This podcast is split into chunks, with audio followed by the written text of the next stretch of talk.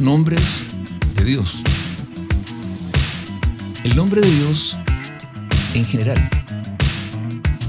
La Biblia a menudo habla del nombre de Dios en singular, como por ejemplo en Éxodo 27 y Salmo 8.1.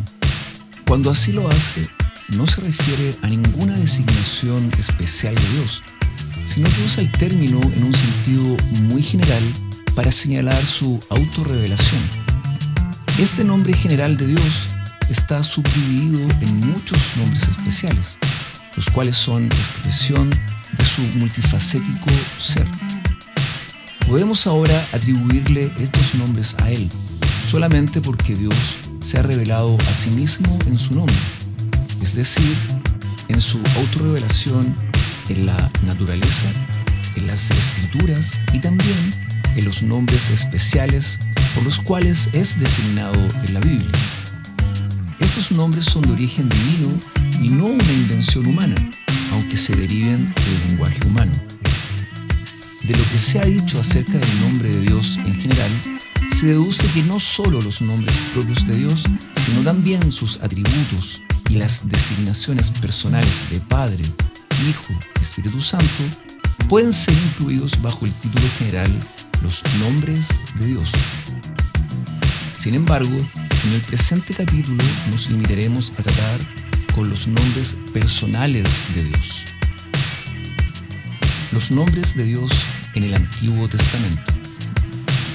De los nombres de Dios en el Antiguo Testamento, los más importantes son los siguientes. Hay ciertos nombres para referirse a Dios que resaltan el hecho de que Él es supremo y exaltado, el Dios trascendente. Los nombres Él y Elohim enfatizan el hecho de que Dios es fuerte y poderoso y por eso se le debe temer, mientras que Elión enfatiza el hecho de que la naturaleza del Altísimo es excelsa y que Él debe ser el objeto de nuestra reverencia y adoración.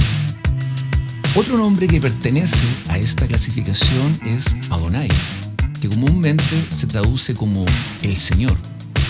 Era usado frecuentemente para dirigirse a Dios y con ello se reconocía explícitamente el hecho de que Él es amo y soberano de todos los seres humanos. En Israel, el antiguo pueblo del pacto, el nombre Yahvé reemplazó a Adonai.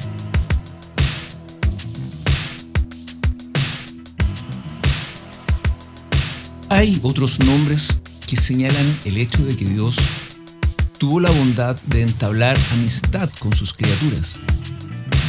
En la época de los patriarcas, el nombre Chadai o El Chadai sirvió especialmente para este propósito. Se traduce como Dios Todopoderoso en Éxodo 6.3. Este nombre también enfatiza la grandeza divina pero ante todo la enfatiza como una fuente de bendición y de consuelo para el pueblo de Dios. Señala el hecho de que Dios controla todos los poderes de la naturaleza y los pone al servicio de sus propósitos bondadosos. Sin embargo, es especialmente en el nombre Yahvé, el Señor, que Dios se revela como el Dios de gracia. Este nombre siempre ha sido reconocido como su nombre más sagrado y distintivo. En Éxodo 3:14, yo soy el que soy, encontramos que este nombre se deriva de un verbo hebreo que significa ser, estar o existir, y sirve para designar la inmutabilidad de Dios.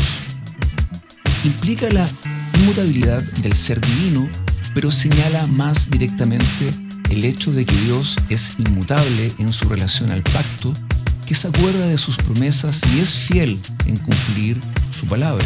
Malaquías 3:6.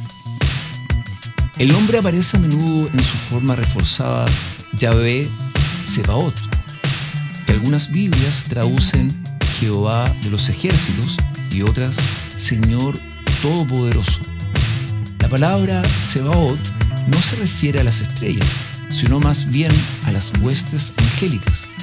La expresión Yahvé Sebaot se refiere a Dios como el Rey de Gloria, quien está rodeado de huestes angélicas, quien gobierna el cielo y la tierra a favor de su pueblo y recibe gloria de todas sus criaturas.